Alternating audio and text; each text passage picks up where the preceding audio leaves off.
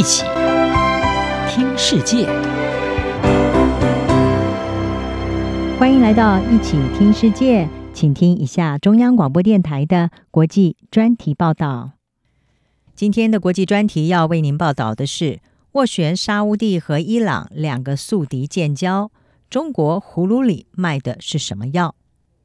沙乌地阿拉伯和伊朗这两个中东的主要竞争对手，三月十号宣布将会恢复中断七年的外交关系。过程当中，中国为两国在北京主持了四天的秘密谈判，被视为是促成两国和解的一项重大外交胜利。尽管中国声称在中东地区没有任何私利，但是中国的努力斡旋仍然引发联想。中国国家主席习近平日前在第十四届的全国人大闭幕会上就曾经表示，中国要积极参与全球治理体系改革建设，提倡他所提出的全球安全倡议，也已经透露出中国要取代美国担任全球和平缔造者的野心。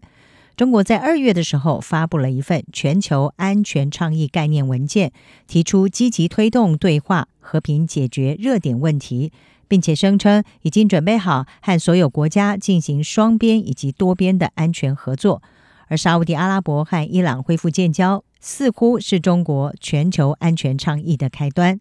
在沙伊两国这一次的复交会谈当中，习近平显然是扮演了直接的角色，包括二月的时候他在北京接见了伊朗总统，去年十二月并且访问沙乌地的首都利雅得，和波斯湾的阿拉伯国家领袖会面。印尼伊斯兰大学的资深讲师祖菲卡他说：“我认为这是个迹象，显示中国越加有信心在中东地区扮演更具自信的角色。”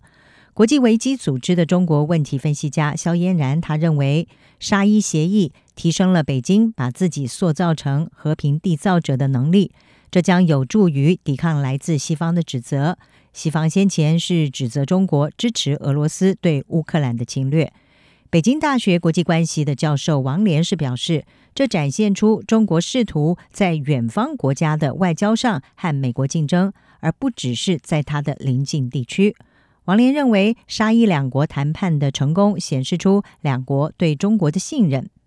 美联社方面是分析，中国为了经济利益，正将自己卷入远方的国际冲突中。中国目前是中东能源出口的最大买主，而美国因为转向能源独立。正在减少能源的进口。迈阿密大学专长于中国政治的教授金德芳，他认为中国官员是长期主张北京应该要在中东扮演更积极的角色，而在此同时，美国这几年和沙乌地的关系摩擦也制造出一块北京很乐意进入的真空。中国已经对这个区域的基础建设投入大笔资金，不时地派出海军船只加入在索马利亚沿岸的打击海盗任务。尽管美国海军自一九八零年代起一直是担任中东海域主要的安全保障者，在许多中东国家的眼中，中国是一个中立国，和沙乌地阿拉伯和伊朗都有良好的关系。沙乌地是中国最大的石油供应国，而伊朗外贸当中有百分之三十是仰赖中国。中国方面也已经承诺，二十五年内会对伊朗投资四千亿美元。因为核子计划遭到西方制裁，导致它的出口市场有限的伊朗，正在以非常大的折扣向中国出售石油。一般认为，习近平在取得了他第三个国家主席的五年任期之后，对西方显然已经更具对抗性。中国的外交部长秦刚三月七号在他首场中外记者会上面就警告美国，采取和中国敌对的路线，必然陷入冲突对抗。不过，中国专家金德芳是认为，这类措辞强硬的战狼姿态，主要是针对被视为敌手的已开发国家。中国对其他国家还是一直维持不错的外交关系，包括中国一直愿意和北韩还有尼加拉瓜这些专制政权建立紧密的关系。以色列海法大学亚洲学系的教授席克尔他说：“中国决定在伊朗和沙乌地之间斡旋，其实是高度刻意之举。”不仅是因为这两国是地区稳定的关键，也因为这是打击华盛顿的机会。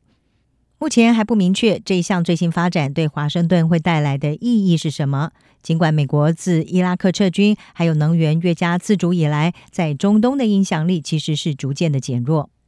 不过，白宫方面是驳斥沙伊协议代表中国在中东的影响力会取代美国的说法。白宫国家安全会议发言人科比他说：“我对我们正在中东倒退的说法是坚决反对，差的还很远。”美国智库战略暨国际研究中心的中东专家艾特曼是认为，沙乌地在华府没有参与的情况下和伊朗达成协议，这个事实说明了沙国正在寻求分散他们在安全上的赌注，而不是完全的仰赖美国。不过，艾特曼认为，美国对沙国的态度也是有所矛盾。他认为，美国一来希望沙乌地能够为自己的安全负起更多的责任。但是呢，又不希望沙乌地太过自主，而削弱了美国的安全战略。